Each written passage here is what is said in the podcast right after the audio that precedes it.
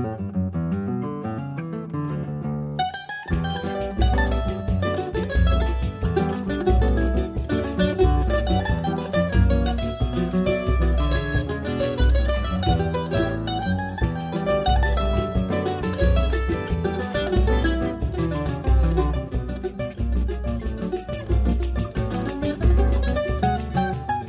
Bem-vindo, bem-vinda, amiga e amigo da Central 3, do Pontapé, Fantasminhas e Fantasmões. Eu me chamo Leandro Amin, peço a tua companhia pela próxima hora em nome meu, de Zé Trajano, de Matias Pinto, de Gil Luiz Mendes e de Dudu Monsanto, que não está aqui com a gente. Gravação na noite de 6 de setembro, programa para você ouvir a partir do dia 7, feriado da independência do Brasil. Dudu Monsanto é, alugou um balão e falou que vai passar o dia 7 inteiro no ar.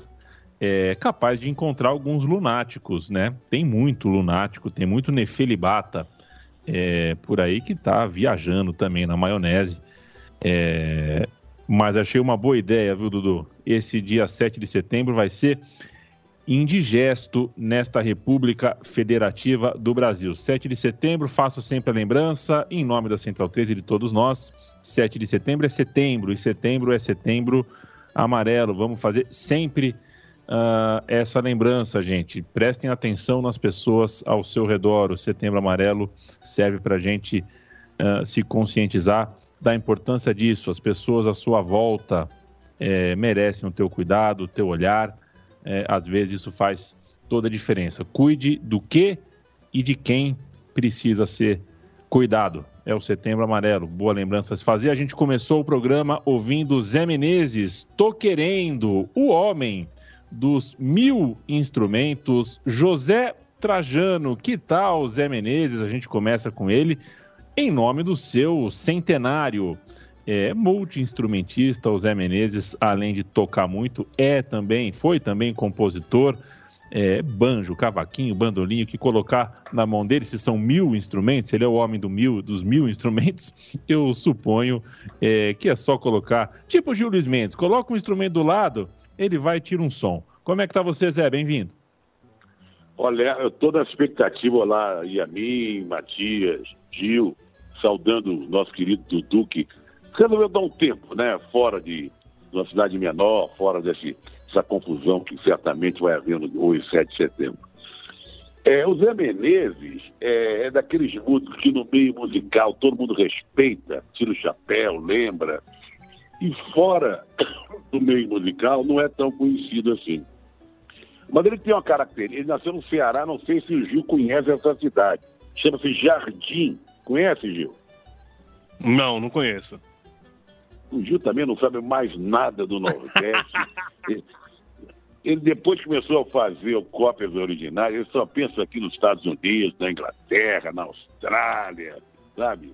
Ele virou um homem do mundo, assim. Mas o, o querido Zé Menezes, que era chamado Homem dos Instrumentos, ele era um ser impecável nos, nos instrumentos de corda, né? Que era bandolim, cavaquinho, banjo, contrabaixo, guitarra, essa coisa toda. Mas tem uma, tinha uma característica dele, é, durante um tempo, que ele ficou muito conhecido, eu era jovem, mas eu, eu, eu, tocava muito no rádio. Naquela época no rádio tocavam músicas interessantes, né? como hoje que toca uma opção de coisas desinteressantes. Né?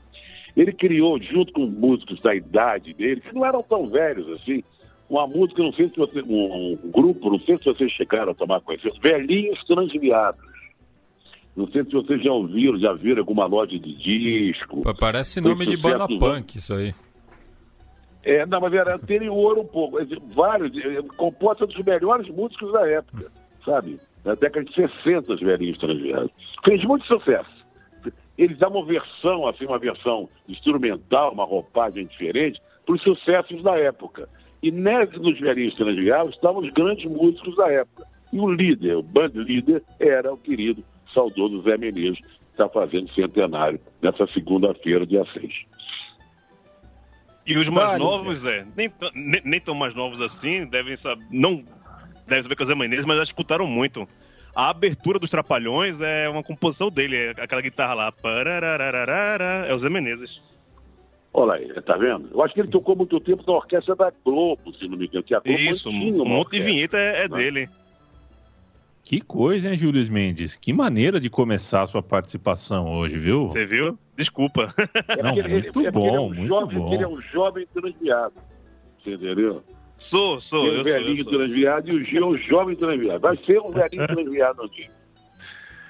Vai ser. Nem tão mais jovem assim. Nem mais tão mais jovem assim, mas vamos lá. Você tá bom, Gil? Como é que tá você? Bem-vindo. Ale, tô legal. Salve Zé, salve Leandro, Matias, Dudu, né? Que tá aí nos aires, né? Mas tô, cara, nessa expectativa aí, né, do que vai ser esse dia 7 de setembro. Acho que as pessoas estão ouvindo a gente agora ou, no dia 7 ou perto do dia 7. Algumas pessoas estão ouvindo no futuro, né? Já sabe como é que foi. A gente tá nessa expectativa que tá gravando antes de saber co co como é que vai ser. Mas. E é uma grande incógnita, né, cara? Eu tava discutindo hoje com alguns amigos sobre o que... como será o amanhã, responda quem puder. E, cara, cada um fala uma coisa. Acha que vai ser, né? O bolsonarismo vai dar o golpe, vai ser só um balão de ensaio. Mas são, é, são muitas dúvidas do que vai ser no dia 8 que a gente tem hoje no dia 6. Matias Pinto, boa tarde, bom dia, boa noite para você. E veja você, né? Hoje a gente fala aqui do 7 de setembro de 2021, mas quero mandar um abraço nessa noite de 6 de setembro é, a toda a comunidade judaica do Brasil, Shana Tová, né? Para os judeus, estamos chegando ah, no ano 5782. É ano novo judaico. Tudo bem, Mate? Salve a mim, salve Gil, Zé, é, toda a nossa audiência aí que está conosco semana tras semana. É, a gente até ficou na dúvida, né? É, o feriado anda tão em desuso, né? Se a gente ia gravar ou não. Mas estamos aí para jogo sempre, né? É, então, é um prazer estar com vocês aí mais uma segunda-feira falando de coisa boa, falando um pouco de coisa ruim também, que, que faz parte, mas é, é muito gostoso estar aqui nessa abertura de mais uma semana. O Gil lançou uh, uma estrofe de uma grande canção, né? Como será o amanhã? Responda quem puder. É um dos grandes sambas da história do carnaval brasileiro, inclusive. E, ô Zé, tem uma. Vou usar de outra estrofe aqui antes de entregar para você a palavra. Pra... Quero te ouvir um pouco sobre esse, day, esse dia seguinte de um Brasil e Argentina que não aconteceu no campo, mas aconteceu na esfera das narrativas, algumas muito preconceituosas, algumas xenófobas é, e muita desinformação, muita confusão. É, lembro de Chico Buarque falando que é para deixar em paz o meu coração, que ele é um copo até aqui de mágoa, né? E qualquer desatenção, faça não, pode ser a gota d'água. Às vezes, e hoje é um desses dias, eu sinto que o futebol tá a uma gota d'água, é, a uma gota de me fazer realmente me desconectar de vez, sabe?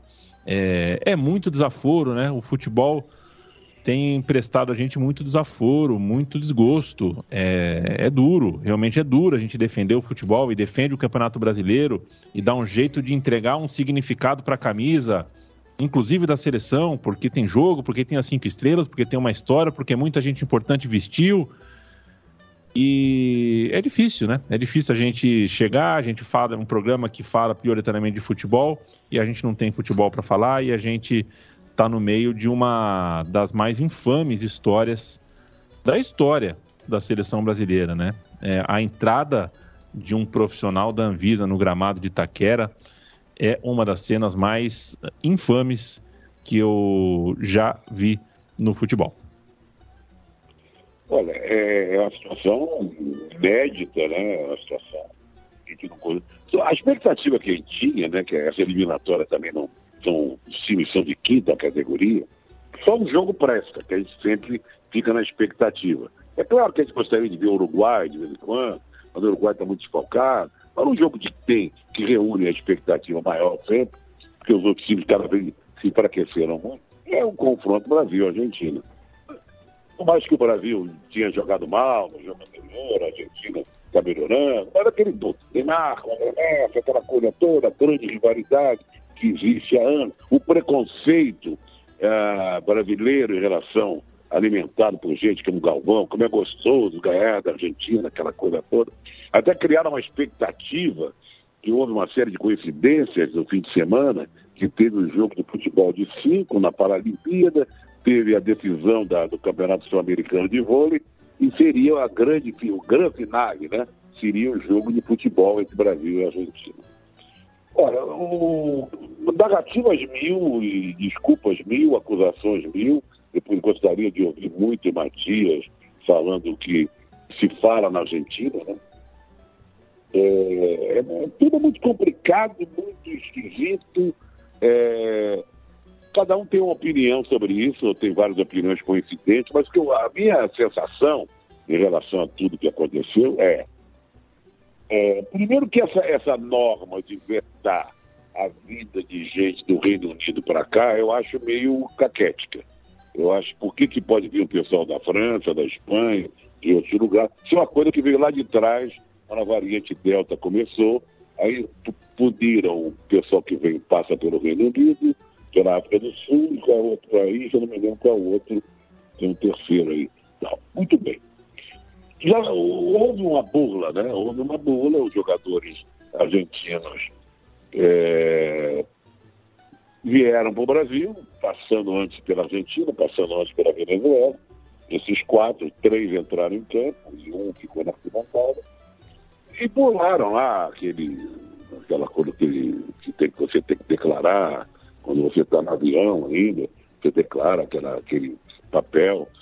E não, não registraram ali que vieram, passaram nos últimos dias pelo Reino Unido, onde eles jogam, onde eles moram e tal. Bom, evidentemente. Tudo que a gente consegue ler, saber, ouvir, houve uma reunião. Desde sexta-feira havia rumores que os caras estavam aqui. No sábado houve uma reunião, para que eles não treinassem, eles treinaram, jogaram e tal.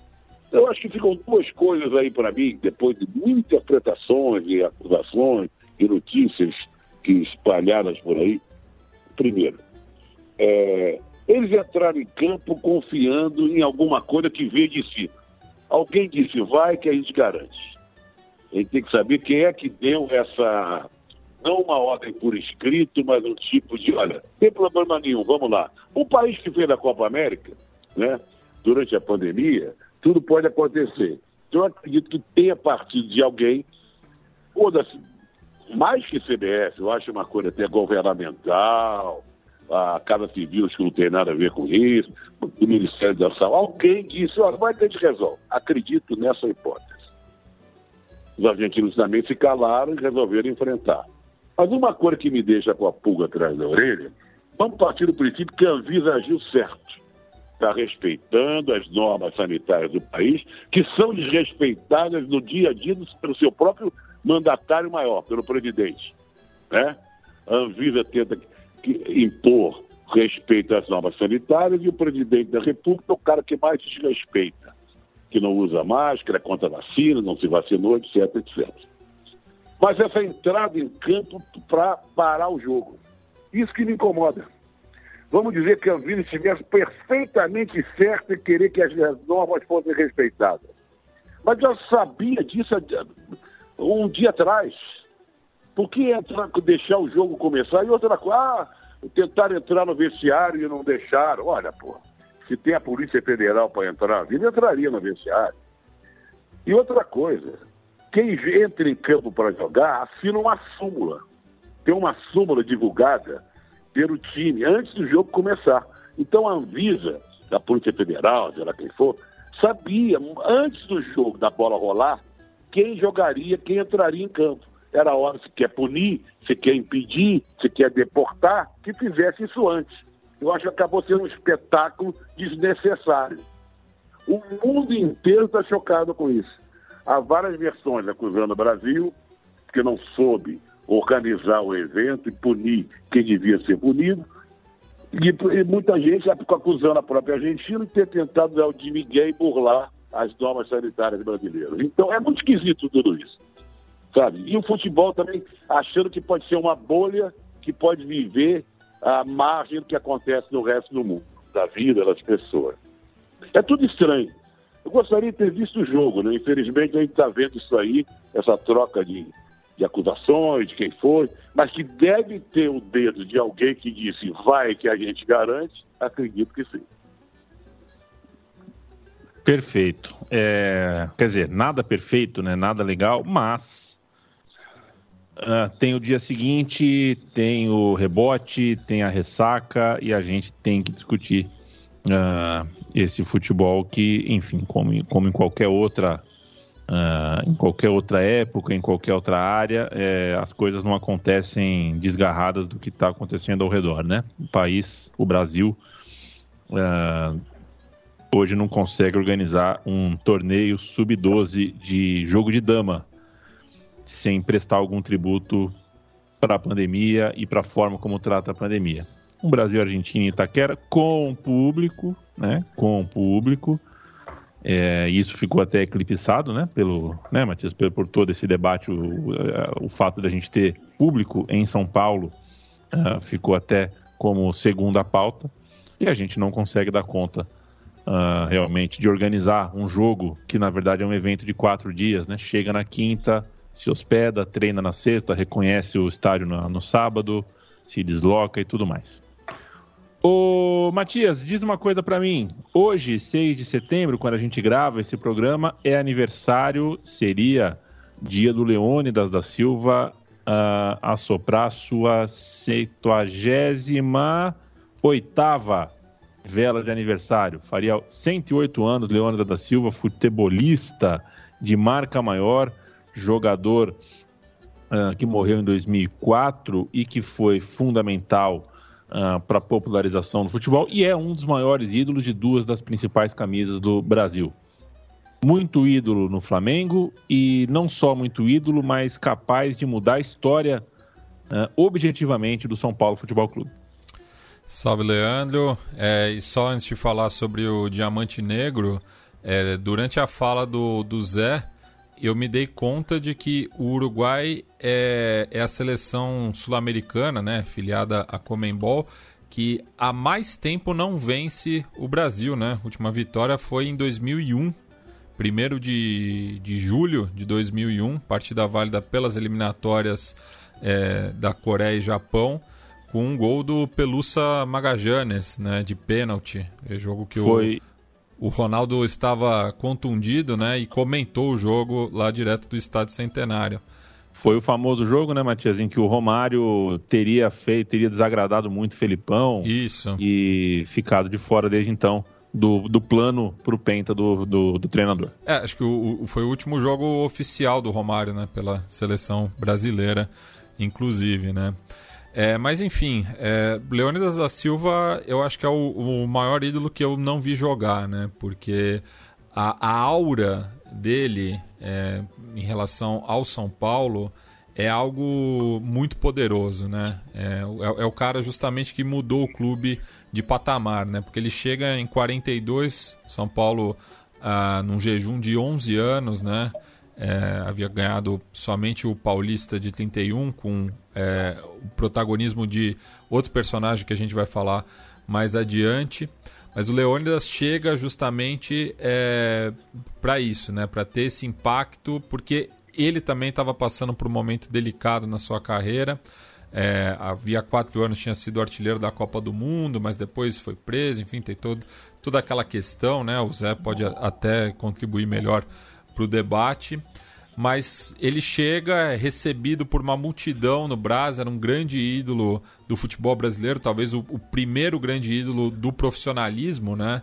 É... Ô, Matias, diga, Zé. Só explica para o nosso pessoal de hoje que a chegada dele foi pelo, por trem, né? No de Brasil era a estação do Brasil. Justamente, é, chegou do, do Rio de Janeiro para o Brasil de trem, né? Que tinha esse, esse ramal, né, Zé?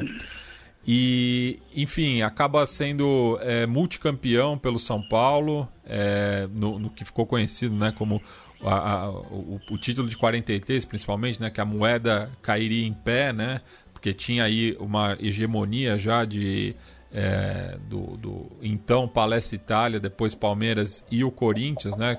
Só um título do Santos em 35 é, entre esses dois eventos.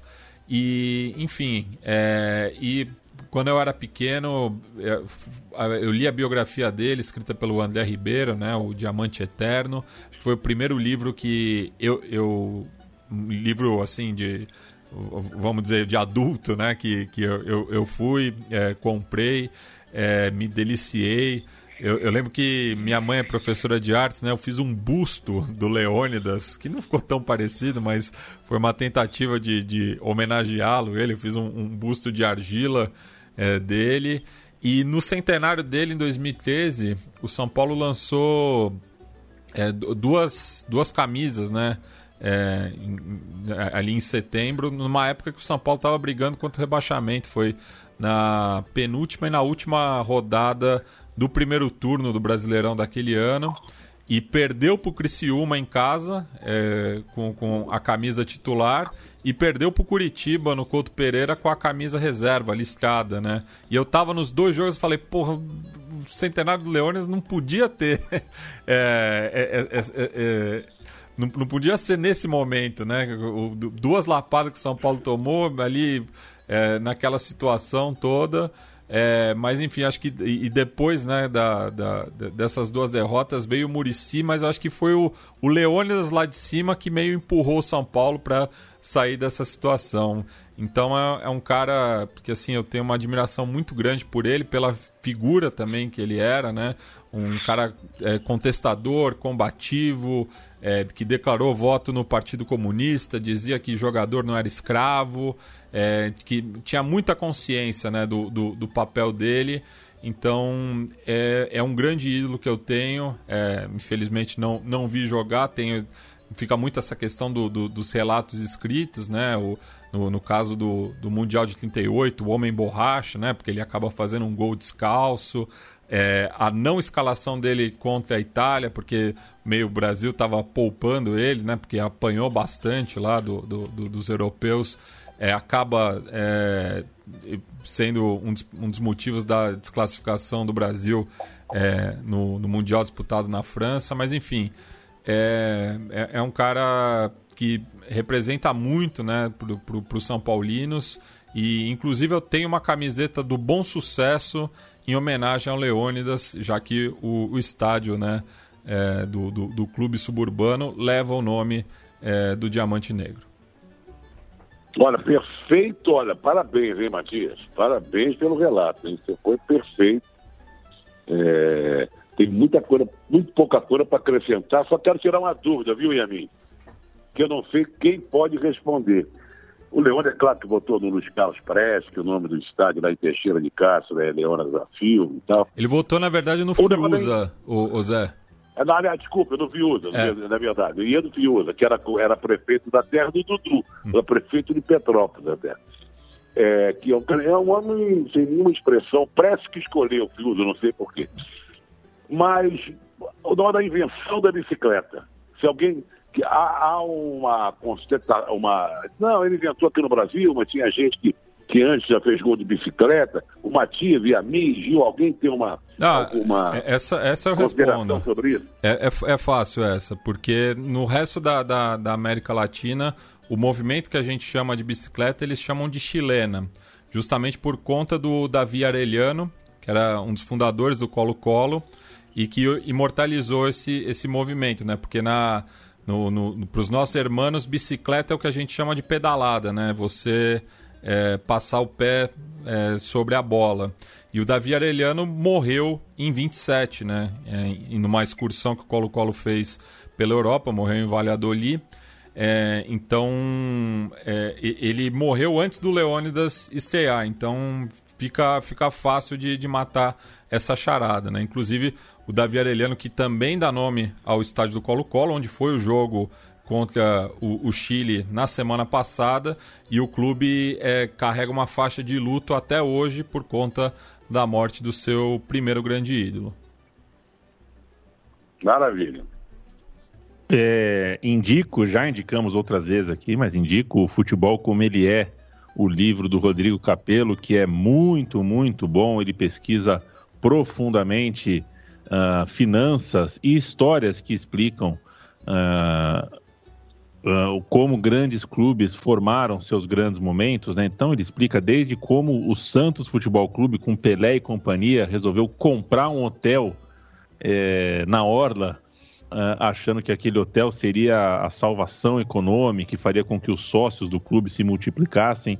É, passando por outras histórias, a história mais recente do Bandeira de Melo no Flamengo, do Paulo Nobre no Palmeiras, Conta. Você sabe, e a mim, eu não sei se está no livro, mas que a compra do Leônidas, quem foi responsável é, pelo São Paulo, foi o Paulo Machado de Carvalho, que na época gastou um, um dinheiro fabuloso para trazer o Leônidas, foi muito contestada, porque havia um, um, apesar de ter sido artilheiro em 38, dizendo, ah, já não está com mais idade de gastar esse dinheiro todo e ter esse brilho todo que o Matias falou aí. Mas quando ele veio, é isso. a contratação dele ficou muito opa. Por quê? Por que tanto dinheiro para um jogador?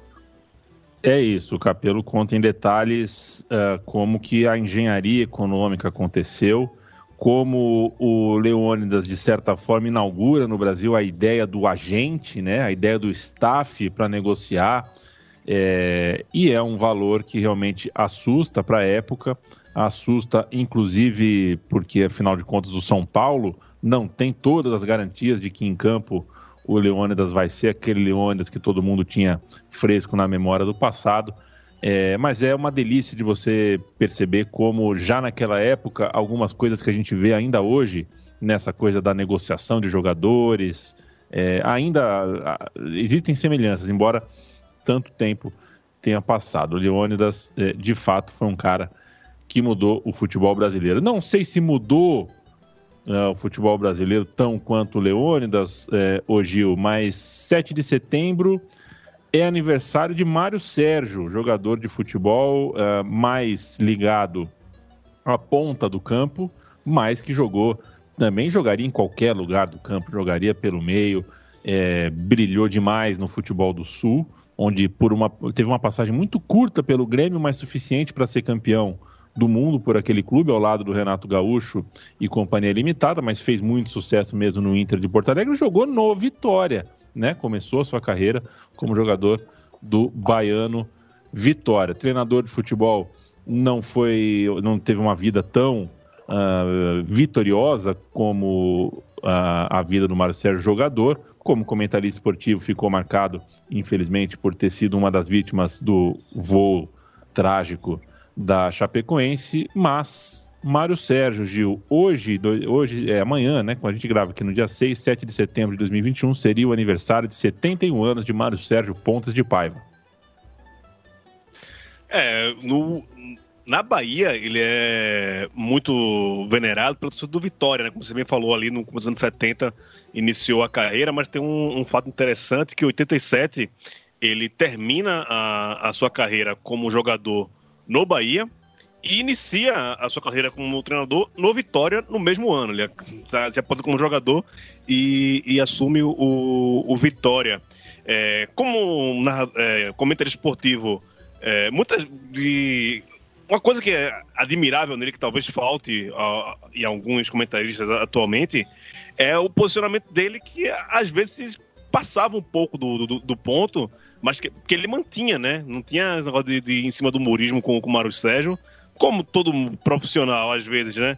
É, acaba pecando, errando em alguma coisa, mas tinha o seu posicionamento sem precisar ser um polemicista, né? Concordando ou não com aquilo que ele falava, mas muito com a visão de, de cara que teve dentro do campo e também foi, foi treinador. Como você bem lembrou, não foi um treinador tão vistoso quanto jogador, mas também que rodou um bocado pelos clubes do, do Brasil. Eu posso estar errado. Ele que inventou a expressão tá gostando do jogo. É possível. O time tal tá gostando do jogo. É, eu não tenho essa informação, Matias. É, é eu, me, eu, me, lembro disso. Eu acho que foi o primeiro a Pode ser usado até hoje, né? É, é capaz. E outra coisa que eu quero lembrar do Mário Sérgio, o Mário Sérgio foi um, jogou no Flamengo, jogou no Botafogo, jogou em vários times do Rio de Janeiro, no Botafogo né? O Mário Sérgio é, é, marcou muito no Rio de Janeiro também, né? Não é só no Sul e na Bahia. E tem também um, dois episódios dele, né, Mário Sérgio, é, do DOP, que prejudicou muito a carreira dele, ele era um grande e também do tiro, né? Parece que ele pegou um revólver uma vez respondendo ao torcedor, o, teve um bolo O Cisco assim. Kid é, foi, foi um, um, jogo decisivo do São Paulo, é, que ele passou pelo Morumbi também. É, e o ônibus estava engarrafado, né? É, ali para chegar no Morumbi, ele saiu do ônibus e deu um tiro para cima. Daí ficou com, com esse apelido, né? E o, o, o Mário Sérgio que é, acabou se tornando amigo do meu pai, eles trabalharam juntos na, na Record. E foi uma, uma entrevista que eu não pude fazer, é, sempre ficou adiando tudo. Então fiquei, fiquei com essa dívida com, com o Mário, que, que era amigo do meu pai. Meu pai ficou muito sentido na época é, do acidente, porque gostava muito dele. É um cara muito bacana. E eu me recordo, né? Um abraço pro Paulo Júnior, amigo de todos nós, amigo da casa. Certa vez foi muito feliz em um texto escrito para defender o Mário Sérgio de uma das suas mais. Uh, das suas menos festejadas observações sobre futebol, né? Quando ele disse que o Messi vivia de lampejos é, e afinal de contas, o futebol é, é, enfim, né? Se a gente for levar ferro e fogo a palavra lampejo, é, enfim, o jogador fica pouco tempo com a bola no pé. Não foi disso que ele falou, mas acho que dá pra gente. Uh, deu pra gente a partir daquela. Uh, enfim, concordando ou não concordando, né? Aquilo foi um grande exemplo. Ele se estava comparando, inclusive, ao Marcelinho Carioca, né? Que é, na minha cabeça, é mais do que um craque, é praticamente um. É um cracaço de bola, o Marcelinho Carioca foi mas de como a gente pode ter um olhar. É um, é, é um, é um bundão hoje em dia, faz tempo. Mas como jogador ah, é. com a bola nos pés, ela tem sensacional. Exatamente. A bundão você foi, você foi bonzinho. Carinhoso. É, foi carinhoso. É, foi carinhoso, Mas, porque era pequenininho, podia ter um bundinho, pai. É, bundão, bundão de. de e, e, não é mais do anjo, né? Era pé de anjo, não é mais. Mudou. É. Mudou. O pé, o pé mudou de, de, de endereço. Você já ia. O, o Yamin ele no Palmeiras, o Mário Sérgio. O Mário Sérgio foi bem no Palmeiras. A questão do doping foi exatamente no Palmeiras. É, e há quem acredite que o Palmeiras, em todos os anos de jejum, que, com, que foi entre 76 e 93, todos os anos de jejum, talvez fosse aquele o melhor time do Palmeiras, compete com o time de 89, né, o time que o Leão treinava, esse time acho que era um time muito bom, não sei se 89, 88, não, não, não me foge agora, mas certamente o time do Mário Sérgio foi um dos melhores. O Palmeiras do Mário Sérgio era um time muito bom e aquele, aquela suspensão, até pela forma como aconteceu, né, foi uma suspensão muito arrastada, com problema de bastidor, com problema, teve um é, desgaste é, interno no clube. Processo, é. E aí o Palmeiras perdeu o fio da meada ali e acabou uh, não conseguindo competir com o outro time mais forte da, da, do pedaço na época, o São Paulo. Grande, grande Mário Sérgio, grande personagem. Aniversário também de Miranda, o zagueiro que foi convocado agora para a seleção. Miranda nasceu no mesmo ano que eu, hein? Que loucura. Miranda, 37 anos pro Miranda. Isso prova que você e o Miranda podem fazer uma dupla ainda no time de, de, de, de seniors do, do, é. do São José. Exato. O Miranda é só um pouco melhor que eu, Zé, mas eu consigo fazer a sobra dele. Consigo fazer a sobrinha. Não, mas ele dá porrada e ele vai na classe. É assim, isso. Olê, eu, eu, eu, eu, também sou de 84 e eu não sei se você já tá passando por isso também, de pensar que em breve qualquer jogador do futebol vai ser mais novo do que a gente. A maioria já é, né? Mas a gente quando consegue ver dentro de campo alguns caras da nossa idade. E como é muito doido isso, né? A gente via antes os caras jogando futebol mais velhos Ficamos na idade dos caras e agora estamos passando. Chegou é. para todo mundo. Agora é a época de ver treinador mais, mais jovem que a gente, o, o, o Gil. E outro aniversário do dia 7 de setembro é de Tony Garrido, cantor, compositor, ator, é, um showman aí, um homem super midiático, muito bom cantor. Vamos fazer um sobe som, Matias? Vamos ver um pouquinho de Tony Garrido? Antes, consta que torce pelo América, porque o pai dele era torcedor do América. Mas cantou, cantou o hino do Corinthians no, no, no na coletânea da placar. Mas era bom de bola. Não tem problema, era São Paulo e Rio, você pode é. cantar até que você quiser, mas mas, o pai dele era torcedor do América, eu vi a entrevista dele. Bom, bom de bola, né? Era um, era um dos grandes personagens do, do Rock Go, né? O, o extinto torneio da, da MTV. Mas vamos aí de, de Cidade Negra.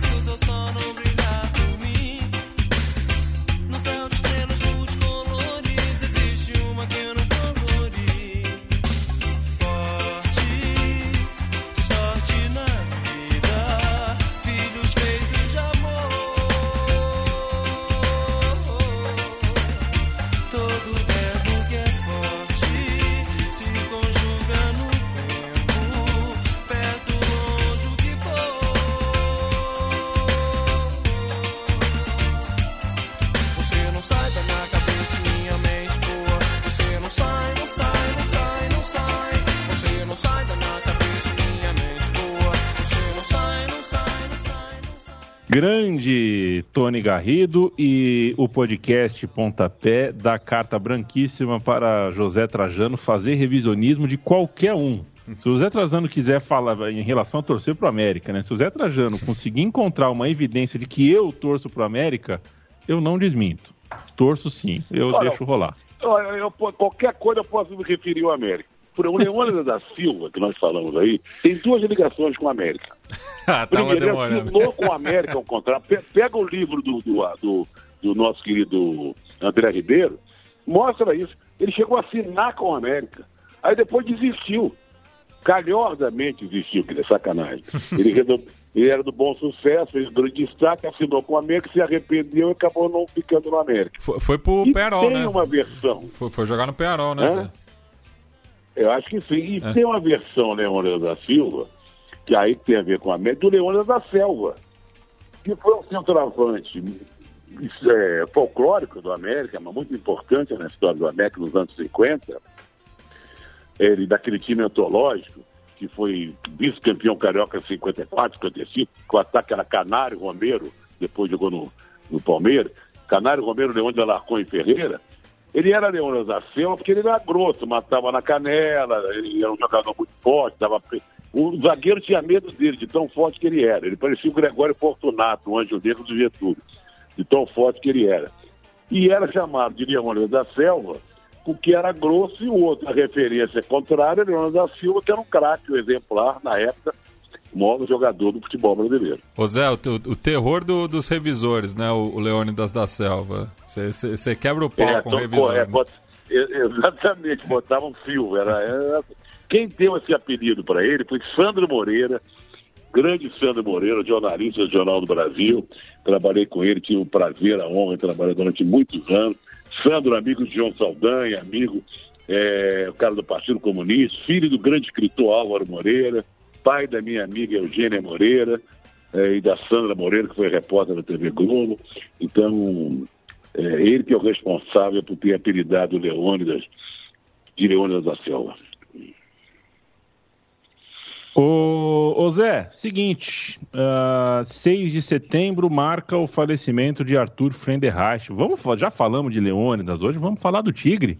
Por que não? Vamos falar de Arthur Frenderreich, é, anterior, né? Anterior ao, ao Leônidas, anterior a quase tudo que a gente entende por futebol profissional no, no Brasil mas uma peça fundamental, inclusive para o futebol brasileiro se estabelecer e entrar num rumo que ah, colocou a gente no profissionalismo em evidência maior.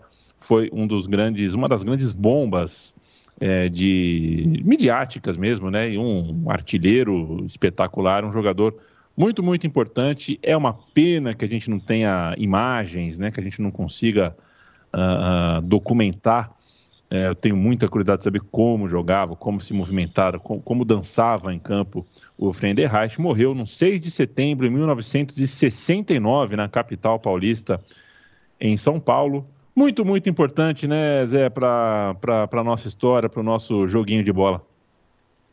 Olha, ele morreu com 77 anos e foi o primeiro grande astro do futebol brasileiro, né? Do tempo do amadorismo, inclusive. Começou no amadorismo. Arthur Frederich, o El Tigre. E eu peço para, antes de falar dele, que a gente toque uma música do Pixinguinha da Benedito Lacerda, 1 a 0 Vamos subir o som.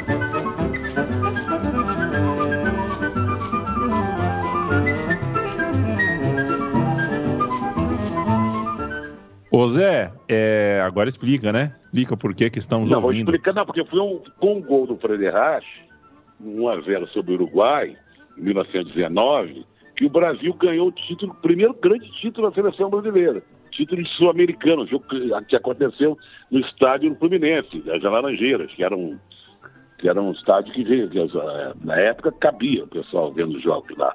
Não existia São Januário, muito menos do Maracanã. O, a seleção se exibia no estádio das Laranjeiras. Então foi o gol do Freire Rasco, em 1919. O Brasil conquistou ah, o título de sul-americano 1x0 contra o Uruguai. E essa música do Benedito Lacerda do Xinguinho 1x0 é em homenagem ao gol do Brasil, à vitória do Brasil. E, Muitos e muitos anos depois, o Nelson Ângelo, um compositor, foi do Clube da Esquina e tal, foi até casado com a Joyce durante muito tempo, fez a letra, mas a música é muito anterior da década de 20. E, e por, por conta justamente de- dessa e de outras atuações, né, o, o Friedrich acabou sendo apelidado de El Tigre, né, pela imprensa uruguaia. E daí aqui fica a recomendação né, do, da biografia dele, escrita pelo Alexandre da Costa, O Tigre do Futebol, uma viagem nos tempos de Arthur Friedrich. E também né, é, é- é curioso que o, o paulistano atualmente tem um time de basquete profissional. É, o, o Friedrich nessa época era atleta do, do Clube Atlético Paulistano, que fica próximo aqui do, do estúdio da Central 3. E o mascote do, do, do basquete paulistano é um tigre chamado Fried. Ah, que legal. Eu não sabia. Boa, boa revelação para mim. Bom saber.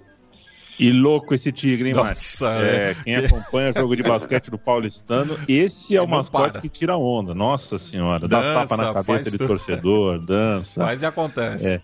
E jogo no ginásio do, do Paulistano, para quem não nem assiste muito basquete, nem tá muito habituado, o Clube Paulistano, deixa eu situar, né? Fica numa região muito, muito nobre do país e reúne os associ... entre os associados, realmente tem a nata da nata, da nata da nata econômica é, do país e da cidade e tudo mais. E alguns, enfim, alguns. É, é normal, porque o ginásio fica dentro de um pequeno complexo ali que tem as piscinas.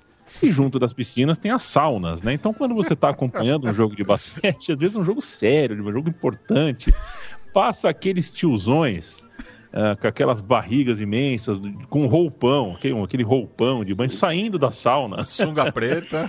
Com aquela sunguinha preta que não tá mais no tamanho, o cara já tá no G, a sunguinha Mas do é E. engraçado, né, em, em Matias, que o, que o Paulo Santos tem tradição no basquete, assim como no vôlei, né? E teve no Isso. futebol, que o, futebol do paulistano que o Fred, o Fred Reich jogou, veio lá dos primórdios do futebol. Depois virou essa coisa elitista demais, né? Que é... É que na verdade, certinho, na como verdade, uma- ele sempre foi elitista, né, Zé? Que o futebol que se popularizou. É, é, o futebol era elitista naquela É. época, tá certo. E, e o paulistano foi o, o, o- único tetracampeão paulista, né? É, o, o campeonato paulista no, no- no amadorismo foi um grande feito do, do paulistano na época, que acabou também sendo o, o primeiro clube é, da cidade a excursionar na Europa, né? No, no- no- momento ali no, que é, os clubes sul-americanos estavam começando a atravessar o Atlântico, né? Então, ali em meados dos anos 20, é, somou né, as excursões do Paulistano, do Nacional e do Boca Juniors, né? Que são marcos Se não me engano, tem um livro sobre essa excursão no paulistano. Um livro conhecido aí, É, o, com o- fotos o e Paulo. Júnior que escreveu uma grande reportagem né, sobre é, essa excursão também. São histórias divertidíssimas, principalmente o Bartô, né, Yami? Exato, o texto começa com Bartô está furioso, né? Até hoje essa frase é muito usada entre nós, é uma piada interna, né? Sempre que a gente vê alguém fora da casinha, em qualquer circunstância, a gente fala pro outro. Bartô está furioso. Grande, grande texto, grande Bartô. A história do, do paulistano realmente é história muito bonita no basquete. A história do futebol, eh, você não tem como passar pelo, pelos primórdios do futebol brasileiro sem passar pelo fenômeno paulistano e pelo que significou o paulistano não seguir adiante quando a gente entra na era do profissionalismo. O Gil Luiz Mendes, o negócio é o seguinte: Eu vamos falar um pouquinho de música, aí eu te chamo e aí é o seguinte, é com pelo amor de Deus, hein, não vai fazer é com com como é que fala? Com licença poética, porque eu vou Tá. citar aqui duas pessoas que já não estão mais nesse plano. Tá. Mas eu tenho três festas para te levar. Você tem que ir em uma delas. Uma é a festa do Paulinho do Roupa Nova, é aniversário dele, nesse 6 de setembro. Outro é a festa da Dolores O'Riordan, a cantora irlandesa que é, esteve à frente do The Cranberries. E a outra festa é do Rodrigo Amarante, músico popularmente conhecido como guitarrista do Los Hermanos. Em qual festa você vai, Gil? Cara. Pô, nenhuma? Você? Ah, não, vou. Não, eu sou, eu sou ruim de festa. Festa comigo mesmo. Pode chamar que, que eu tô dentro. Cara, eu vou no, eu vou no, no Paulinho do, do Roupa Nova, cara. Vai terminar a festa com o Whisky Gogô, né? Então, aquele fi- final de formatura, festa de casamento, seria um, um, um pouco mais animado. Eu até curti bastante o, o Cranberries na, na minha adolescência, né? É, a Dolores O'Riordan, uma das vozes mais conhecidas ali do, do, do pop mundial na década de 90, né? 80, 90 ali, mais de 90, inclusive. E o, o Amarante, cara, é- ele é um baita compositor, eu gosto da- da- das composições dele, né? Mas o, o personagem chato e, e tudo que, né? Tem essa aura do Los Hermanos, que é uma banda muito legal. Eu gosto dos Los Hermanos. É, hum, hoje em dia é, é comum, né? Dizer que Los Hermanos é chato, é ruim e tal. Mas tem, tem, tem uma empáfia ali do, do, do, do Rodrigo Amarante. Eu acho que uma festa do, do Amarante não seria uma coisa muito divertida, não. Eu acho que uma festa no Paulinho seria bem mais divertida. Tá bom, tá bom. Se quiser me levar, você me leva, tá? Levo, levo, levo, levo, levo. Só agora tem que se Dá pra comportar, subir cara. o som? Dá pra subir o som aí, não?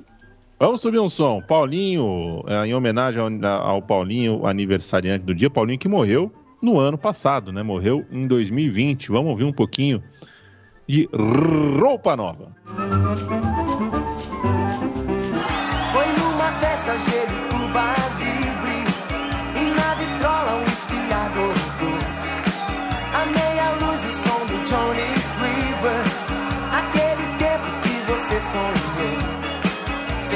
pele a tua energia. Quando peguei de leve a tua mão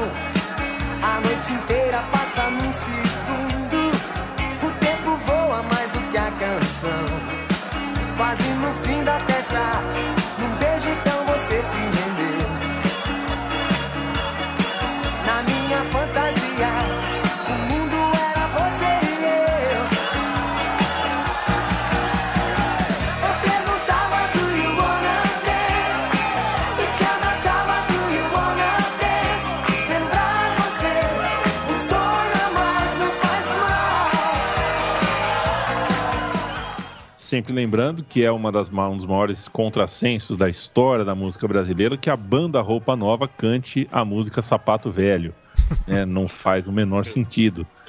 É, mas é, isso aconteceu. Ô Zé Trajano, é o seguinte: é, temos aniversário de morte hoje é, de Luciano Pavarotti, um tenor de, enfim, de alcance imenso. Ele foi capaz de popularizar ah, a sua modalidade de música, digamos assim, né, a sua a ópera, né? Ele foi um tenor que conseguiu eh, penetrar muito, na- inclusive na cultura pop.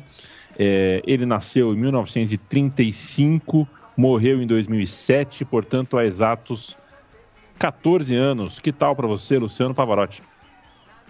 Não, o Pavarotti, como você falou, popularizou a ópera, né? Quer dizer, ele, os três tenores viajavam pelo mundo, vieram para o Brasil, o Pavarotti veio sozinho, era ele, o Carreiras, e era o outro? Era o O Plácido Domingo. Plácido Domingo. Então, pô, eles tiveram um sucesso extraordinário, fazendo apresentações no mundo inteiro. E o Pavarotti, tem um vídeo do Pavarotti, ele, garotinho, não sei se vocês conhecem esse vídeo, é, todos vestidos ali meio de coroinha e tal, e ele cantando já era um fenômeno infantil e tal, e revolucionou a ópera, trouxe, trouxe a ópera, as músicas é, clássicas e tal, para que o povo, de modo geral, tomasse é, conhecimento. E me lembro muito do nosso querido Silvio Lancelotti, que recebeu o Luciano Pavarotti, quando não era muito famoso aqui no Brasil, e o Luciano Pavarotti era gordo, comia muito, gostava de muita massa, e o, o, Lancelotti, grande cozinheiro, preparava toda noite grande quantidade de macarrão, com vários tipos de molho e tal, para matar a fome do, do queridíssimo Pavarotti. E abrigou o Pavarotti. O Lancelotti tem histórias incríveis, né? É uma figura. Aliás, o trabalho que ele fez durante a Paralimpíada, escrevendo no, no G7, que eu botava até na minha newsletter, é exemplar. O, o Silvio Lancelotti, que se formou em arquitetura e escreveu já livros sobre os Jogos Olímpicos, o trabalho que ele fez no dia a dia da Paralimpíada é, é espetacular. Mas como cozinheiro, ele matou a fome do, Pavarotti. Do Pavarotti. Uma missão difícil. Difícil, porque o homem comia que nem eu vou te contar, não era mole não. Eu abri com calamares um pouco, um arroz de lula. Grande Pavarotti. E você pegou, Zé, alguma, na, algumas das suas andanças por Copa do Mundo, cobertura? Você chegou a pegar um show dos Três Tenores? Não, não peguei não, mas peguei o segundo Ancelotti. tá bom, tá ótimo. Você sabe que a Copa de 70, veja você como o tempo passa, né? A Copa de 70, eu fui pelo Correio da Manhã, e chefiando a equipe pequena do Correio. Nós tínhamos saído do Jornal Brasil, a equipe era Fernando Calazans, Márcio Guedes, que se despediu da imprensa esportiva há algum tempo, né? saiu pela porta dos fundos, e o Ricardo Alvarez, que já morreu, Jorge Abex, e foram pelo placar, era, uma, era um parceria placar Veja, Veja não dá os tempos. Quando a Veja era uma revista que dava para ler, decente, importante, com grandes profissionais. E, e o Lancelotti foi nessa, nessa parceria. Lance, eles escreviam para Veja, para o placar e tal, e ficamos muito tempo juntos em Guanajuato, Guadalajara e tal. E, o Pô, é um parceiraço, né, o Lancelotti. Eu não vi os três tenores, mas vi Silvio Lancelotti, que para mim tem o mesmo valor.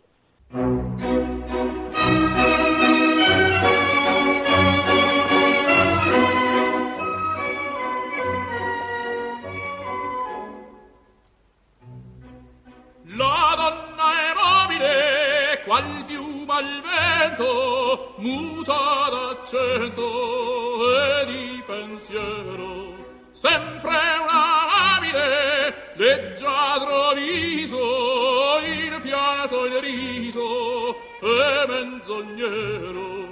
La donna è mobile, qual piuma al vento,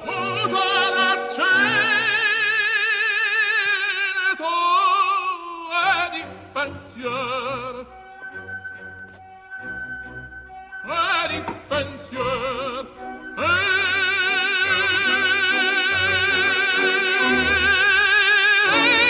Pensier. Perfeito, gente. Ah, hora da gente se despedir, hora da gente mandar ah, um abraço para quem, quem a gente quiser mandar, dar aquela dica que a gente tiver a fim de passar. Enfim, eu começo por você, Matias Pinto, já deixando um abraço, desejando para você uma boa semana, muita sabedoria no dia 7 de setembro e até a semana que vem.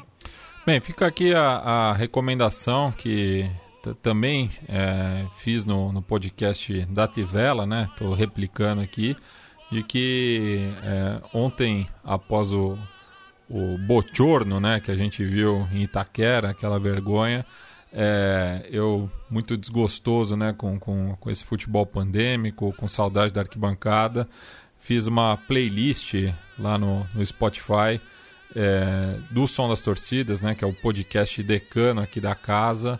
É, fui rememorando é, esses quase 200 programas que a gente gravou nos últimos oito anos, né? Fica aqui a lembrança sempre de que a primeira vez que Gil Luiz Mendes falou aos microfones da Central 3 foi no Som das Torcidas sobre o Santa Cruz, então campeão pernambucano de 2015, né, Gil?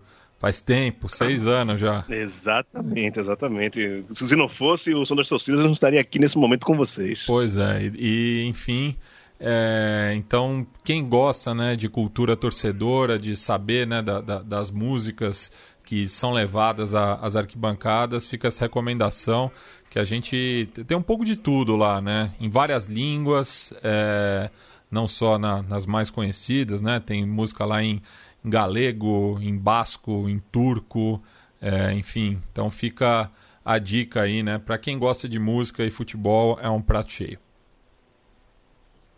Valeu, Mate. Gil Luiz Mendes, meu beijo. Até semana que vem, meu velho. Valeu, Lê. Valeu, Zé. Matias, Dudu, né? Volte em breve. É... Faz falta aqui, né? Não que o Leandro mim também conduz bem esse programa aqui, mas é bom também é, papear com o Dudu, queridíssimo. Cara, é... como recomendação hoje, eu queria deixar aqui a obra do poeta é, pernambucano Miró da Muribeca. Ele que está passando por uns problemas de saúde, né? não de hoje, já de algum tempo. Ele é um ex-alcoólatra e o álcool deixou várias sequelas nele e sempre está precisando de, de, financiamento. Então procura aí na, nas redes sociais Miró da Muribeca, que é um grande poeta lá, um queridaço, amigo meu, é, e um de, desses gênios que se, se, se encontra pelas ruas do Brasil e, e tem obras maravilhosas.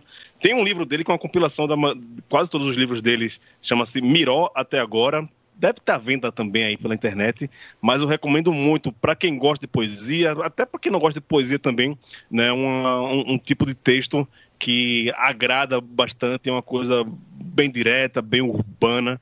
Então fica aí a dica, procura Miró da Muribeca nas redes sociais e ajuda o poeta da maneira que você puder. É isso, abraço até semana que vem. Se tiver semana que vem, dessa semana mais do que nunca. Valeu, Gil. Você falou de lembrar a obra, faço uma lembrança rápida então da obra do Michael Williams, Michael K. Williams, que morreu há pouco, morreu há poucas horas uh, nos Estados Unidos, um excepcional ator e ele, enfim, as, nem as causas ainda estão tão claras, né? Mas é, quem não assistiu 12 anos de escravidão, é, que procure. Né? E quem prefere série, tente, tente encontrar a série The Wire. Né? São, é, é um filme e uma série com o Michael Williams é, em altíssimo, nível de atuação. Morreu muito jovem, morreu com 54 anos e foi de fato, é, da minha parte, um dos atores que eu mais gostei de ver recentemente. Assim, eu achei, acho um, um monstro. Zé Trajano, sempre um prazer estar contigo e eu, junto com um abraço, peço o seu destaque final. Olha, quero dizer a vocês que o Leandro Yamin voltou a escrever lá no, no site do Trajano, falou sobre o Celcinho e tal. Está entre os mais vistos, mais lidos, viu, Yamin? Boa. É, parabéns. Olha, já que você falou em ator que morreu, tem que lembrar de Jean Paul Belmondo, né?